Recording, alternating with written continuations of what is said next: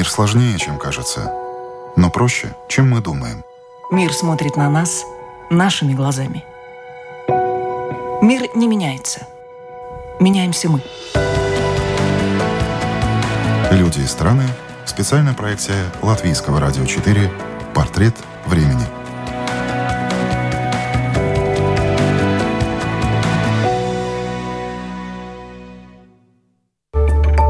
Сегодня в программе «Портрет времени» интервью с известным украинским писателем российского происхождения, журналистом, киносценаристом, президентом украинского пен-клуба Андреем Курковым. В преддверии Дня независимости Украины я, украинская журналистка Светлана Мялик, поговорила с Андреем Курковым о российско-украинской войне, о становлении украинской нации, о русском языке и, конечно, о творчестве. Э, мы э, разговариваем с вами в преддверии Дня независимости Украины, 31-я э, годовщина. В то же время идет война, большая война. По вашему мнению, в чем причина того, что Россия напала на Украину? Ну, причин несколько, но главная причина в том, что перед окончанием своей физической жизни Путин хочет остаться в учебниках истории для российских школьников как Э, лидер, который возродил Российскую империю или создал новую версию Советского Союза. И практически как бы э, это его последний шанс был э, остаться кем-то очень важным в российской истории. Не зря он поменял свои симпатии с Ивана Грозного на Петра Первого и стал чаще вспоминать Петра Первого в своих выступлениях. Угу. Ну, еще одна причина, наверное, причина, по которой Украина не сдалась и наоборот, в общем-то, даже, можно сказать, отстояла свою независимость и продолжает отстаивать, это в том, э, что у украинцев и у россиян совершенно разные ментальности. Э, россияне всегда жили при монархии, они привыкли любить царя, верить ему, и если они были недовольны, они убивали одного царя и любили следующего – у украинцев никогда не было э, королевской семьи или царской. Э, украинцы привыкли жить без царя и без э, авторитарного лидера. Украинцы выбирали себе гетманов и старшин казацких, начиная с XVI века. И поэтому для украинцев свобода важнее стабильности и важнее достатка. У русских стабильность важнее свободы, поэтому они за последние 20 лет отказались практически от всех своих свобод, включая свободу слова и свободу религии. Скажите, вот э, если говорить о становлении э, украинской нации за эти 31 год уже независимости Украины, каким вы видите этот процесс и как изменилась Украина за вот эти более пять месяцев полномасштабной войны России против Украины? Ну, вы знаете, за 31 год независимости э, украинская нация формировалась вопреки украинской политической элите и ее бездействию. Потому что политическая элита была, в принципе, как бы заинтересована только в своих выгодах, в своих э, личных достижениях. И поэтому внутренней политики в стране, за исключением э, двух-трех лет э, президентства Виктора Ющенко – не было. Поэтому, в принципе, украинская нация формировалась так, как она формировалась и в 16-17 веке. Э, хаотично, анархично, не доверяя своему руководству, э, но, э, наверное, подсознательно зная, так сказать, свои ценности и вынося их на поверхность и делая их универсальными для всех жителей Украины.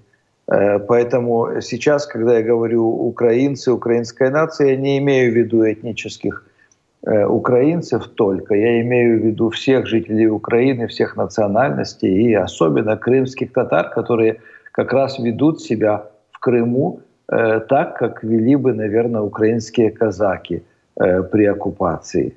Скажите, вот жизнь военное время, да, вот как изменилась ваша жизнь сейчас? Ну, изменилось очень сильно, потому что я бы хотел быть в Киеве, хотел бы лето провести, провести в селе, но э, я 19 июня вот с женой мы выехали на машине в Европу, Э, и я вот с тех пор практически беспрерывно э, принимаю участие в разных мероприятиях, посвященных ситуации в Украине, выступаю, пишу статьи, публикую их в десятках стран, но больше всего в Америке и в Англии. Э, и у меня план моих выступлений и участия в различных мероприятиях расписан теперь до середины декабря. Я у всех спрашиваю, вот как люди отреагировали и какие были чувства 24 февраля этого года, когда началось полномасштабное вторжение России э, в Украину. Вот э, как это было у вас и ожидали ли вы вот такой жестокости, такого цинизма, э, то, что ну вот россияне, соседи, так наши, будут просто убивать, жестоко убивать украинцев?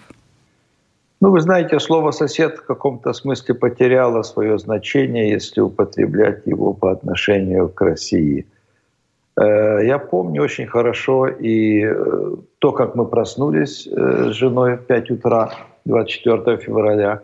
И я сразу подскочил к окну и стоял практически час парализованный, смотрел на улицу, на которой не было жизни, пока минут через 40 не появилась одна женщина из соседского дома, которая выгуливала двух собачек.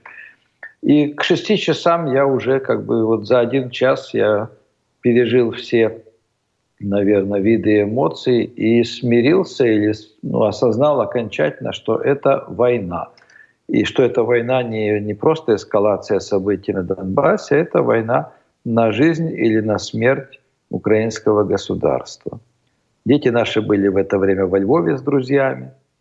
Вот. Э, мы первым делом в 7, наверное, вышли. У нас ночевала как раз дома английская писательница Лили Хайд, наша подруга. Мы пошли осматривать ближайшее бомбоубежище. И, в принципе, вот э, день ходили и осматривались, и пытались понять, как теперь жить. Ну и потом началась жизнь во время войны. А по поводу жестокости – Э, российской армии. Э, я не, не, то есть я был шокирован, но я не был удивлен, потому что я уже в это время писал третью книгу про гражданскую войну в Киеве в 1919 году. Угу. То есть, в принципе, все повторяется. Жестокость из российского общества никуда не исчезала.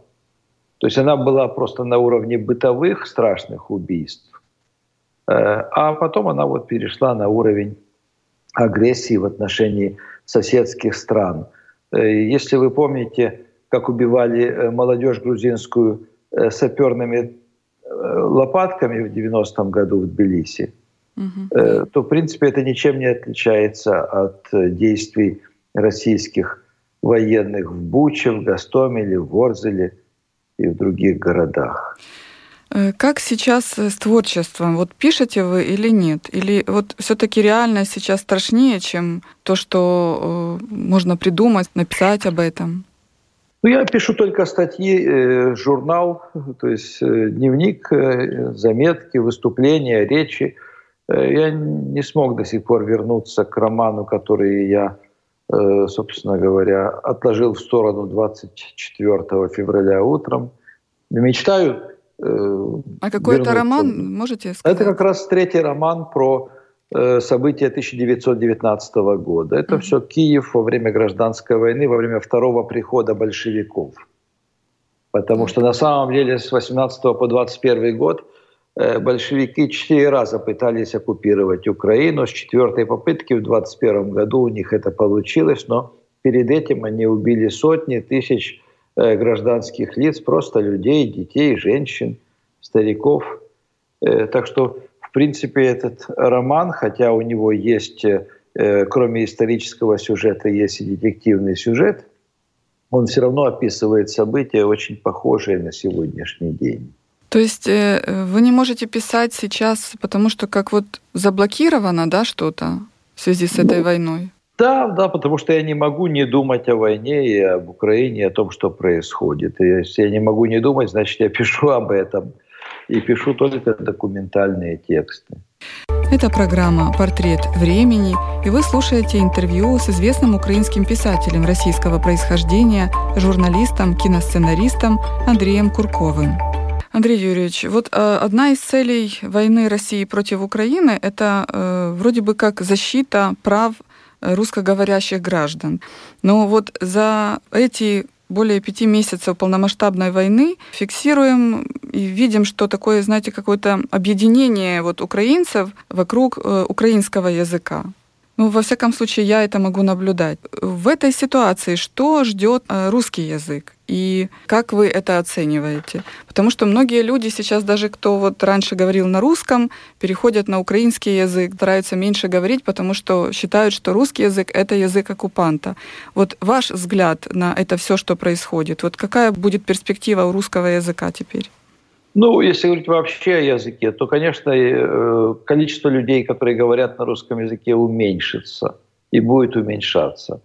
То есть э, уменьшится количество интеллектуалов, которые э, говорят на русском или которые пишут на русском. Вот Владимир Рафеенко, донецкий писатель, дважды беженец и дважды лауреат русской премии литературной – заявил, что он больше ни слова не напишет на русском. Я представляю себе, что ему пришлось пережить возле Бучи за месяц оккупации. То есть он об этом писал, рассказывал. Вот. Но э, сам русский язык никуда не денется, потому что необразованная, простая часть населения продолжит говорить на русском. Кроме того, первые жертвы войны на юге и на востоке в основном были русскоязычные. То есть тысячи убитых мариупольцев – это русскоязычные украинцы – я продолжаю писать э, прозу на русском, это мой родной язык, я этнический русский. Говорю в основном на улице и на русском, и на украинском. То есть э, украинский выучил еще в 80 э, 70-е даже годы в Советском Союзе. Вот. Какое будущее может быть, если, так сказать, ну да, потому что сейчас такая, знаете, дискуссия по поводу роли русского языка в Украине и сейчас, и в повоенный уже период. То есть мы уже думаем о том, как будет дальше.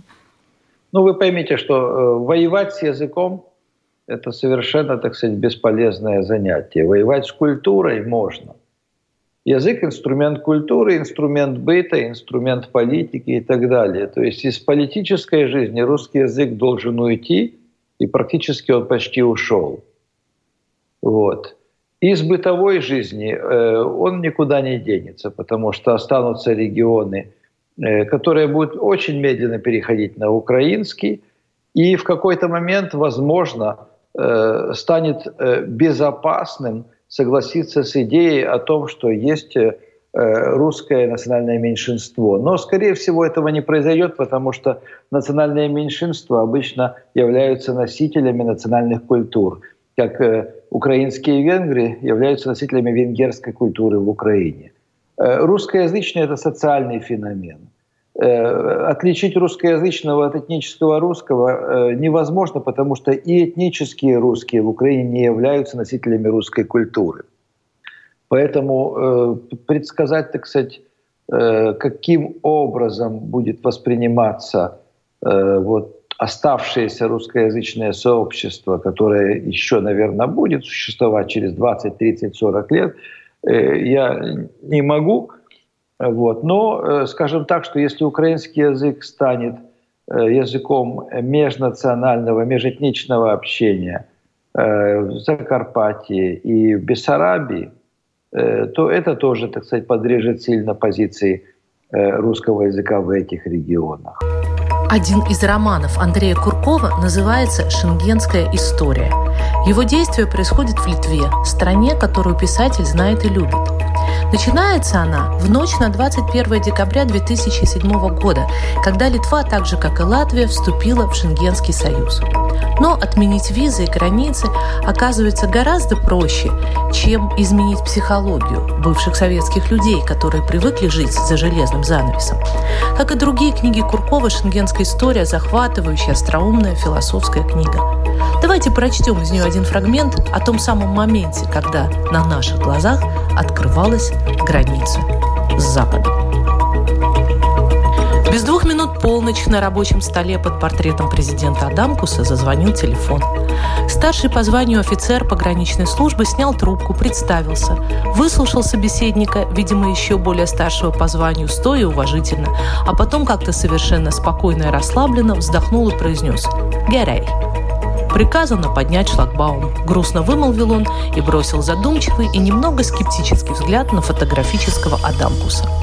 И старик, и двое других пограничников тоже перевели взгляды на портрет президента. А старший по званию уже смотрел на монитор компьютера, где 6 квадратов выдавали изображение с камер наблюдения. Черно-белая метель делала все квадраты одинаковыми. Только на одном из них изредка прорывалась лучше освещенная картинка с пограничным шлагбаумом. Офицер, прикипев взглядом именно к этой картинке, потянулся рукой к установке дистанционного управления и нажал большую, размером с крышечку от пивной бутылки, зеленую кнопку. Однако на картинке ничего не произошло. Еще раз нажал. Чертыхнулся. «Пошли поднимать», – скомандовал он остальным, встав из-за стола. Густой снег нового дня, валивший с неба, немного отпрянул от раскрывшейся двери. Ого, как метет вырвалось у одного из них, вышедших на порог. Скрипнули ступеньки под ногами. Трое пограничников и старик приблизились к шлагбауму. Старший по званию наклонился к шлагбаумной тумбе, открыл дверцу механического блока, разблокировав механизм, позвал коллег, и они втроем вручную подняли длинную полосатую стрелу. «Спасибо», — сказал им старик, и зашагал по более не перекрытой шлагбаумом дороге. «У вас хоть паспорт есть?» – окликнул его один из пограничников. «Есть», – оглянулся тот на ходу. «Конечно, есть. А зовут вас как?» «Кукутис», – ответил старик. «Это имя или фамилия?» «И то, и другое!» – крикнул Кукутис и перешел границу видимости. Увеличивающееся с каждым его шагом пространство от шлагбаума и дальше метель заполняла живым снегом. Пограничники торопливо вернулись в служебный домик, лишенный будущего. «Запиши», – скомандовал старший пограничник своему коллеге. Первым без предъявления документов границу перешел Кукутис. Кукутис, и каково ему только живется с таким именем. Коллега, усмехнувшись, кивнул, и взгляд его быстро нашел лежавшую на подоконнике ручку. «Паспорт!» – насмешливо шептал сам себе старик Кукутис, лихо занося вперед при каждом втором шаге свою несгибающуюся правую ногу. У меня их шесть штук, этих паспортов. И все они мои. У меня еще к вам вопрос по поводу э, того, что вот э, многие европейские страны э, ну, решают перестать пускать э, российских граждан на свою территорию. В частности, Эстония с 18 августа перестала пропускать россиян шенгенскими э, визами, которые выдала страна. Финляндия ограничила, Дания хочет, и вот и Польша сейчас тоже такое решение хочет принять. На ваш взгляд, как это вот повлияет? Поможет ли это как бы вот российским гражданам есть такое слово украинское «усведомити», как на русском будет, даже не знаю сказать. Осознать. Да, а, осознать то, что делает Россия и, собственно, российская власть против Украины. Вот осознать истинную причину этой войны. Я думаю, это уже помогает, потому что э, э, столько протестов, сколько сейчас есть в России против невыдачи виз, не было никогда против начала или против продолжения войны в Украине. То есть это реально бьет по людям, которые путешествуют, которые имеют деньги, потому что больше э, никто в России права голоса не имеет и не хочет иметь. И я думаю, что решения Польши Эстонии совершенно правильные. Никакого российского туризма во время войны России в Украине быть не должно. Россияне могут иметь право въезжать э, в другие страны э, как беженцы – но при этом заявляя о своей политической позиции и оформляя документы именно как беженцы от путинского режима. Мы когда говорим о том, что вот Россия напала на Украину, и сейчас полномасштабная война, и, собственно, война ведется с 2014 года так, против Украины. И э, видим вот многие социологические опросы, в частности, там и российские, о том, что российский народ поддерживает действия своей власти. Я не знаю, насколько есть эти социологические опросы правдивым, я думаю, что они намного преувеличены, но э, в то же время, вот э, как вы считаете, разделяет ли российский народ ответственность за агрессию Кремля? Любой народ разделяет ответственность э, за решение своего руководства. Особенно если это, речь идет об, об агрессии, об убийствах, о военных преступлениях. То есть то, что большая часть народа в любой стране пассивна, это знают все социологи. Э, пассивно это также означает, что они э, конформисты эти люди. То есть если у них спросят, одобряете ли вы решение власти, они обязательно скажут «да». Потому что сказать «нет» – это значит поставить себя уже в революционную позицию. Пассивный человек в революционную позицию никогда не станет. Э, с другой стороны, э, я должен сказать, что и мы, украинцы, отвечаем тоже за бездарность своих бывших руководителей и за коррумпированность общества. Так что в этом плане, э, конечно, это намного легче быть ответственными за коррумпированность общества, чем за войну, развязанную твоей страной. Но, в принципе, народ всегда отвечает за состояние дел в своей стране и за решение руководства своего государства. Андрей Юрьевич, я хотела бы спросить вас еще по поводу вот э, азовцев и защитников Азовстали, Мариуполя. У вас на странице есть публикации э, по этому поводу. Вот э, сейчас российские медиа говорят о том, что на День независимости готовится в Мариуполе оккупантами так называемый трибунал над защитниками Мариуполя. То есть там и азовцы, и пограничники, и нацгвардейцы, которые уже сколько, три месяца тому назад была такая операция эвакуация, ну, собственно, они попали в плен э, на временно оккупированную территорию. Как вы относитесь к тому, что сейчас происходит, и каким образом, вот на ваш взгляд, можно все-таки вытащить из плена защитников Украины?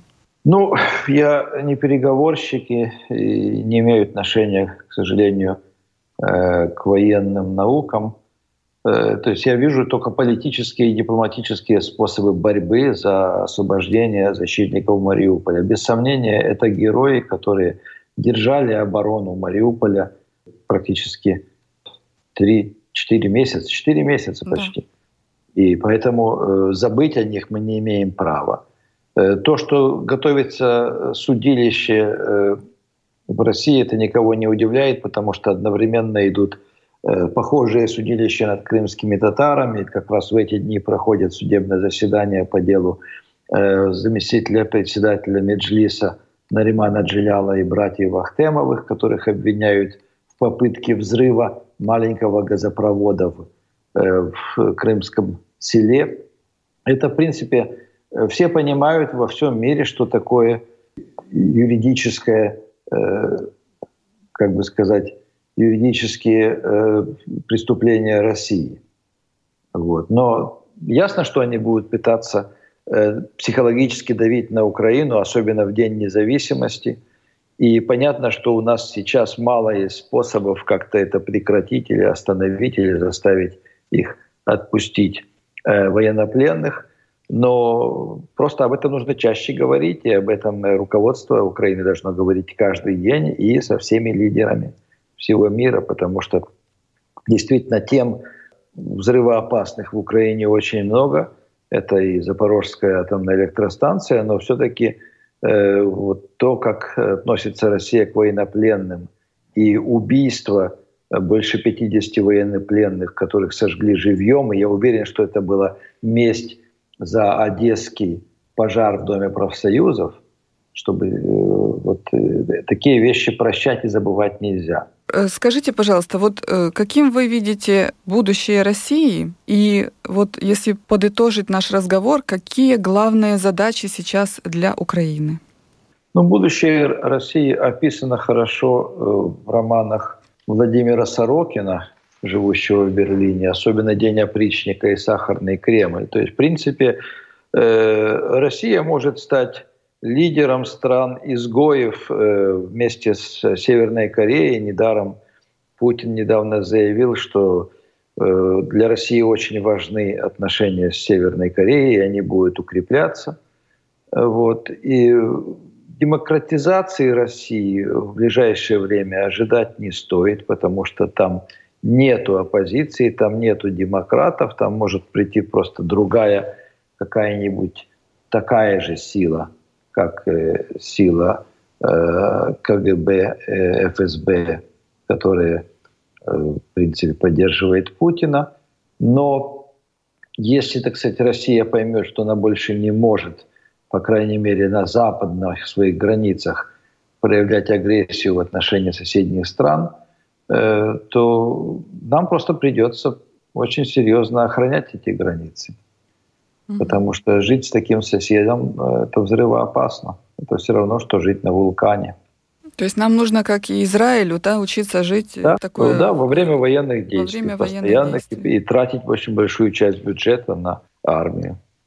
Спасибо вам большое за интервью, Андрей Юрьевич. Это была программа «Портрет времени», и в гостях был украинский писатель российского происхождения, журналист, киносценарист, президент украинского пен-клуба Андрей Курков. Светлана Мялик, специально для Латвийского радио 4.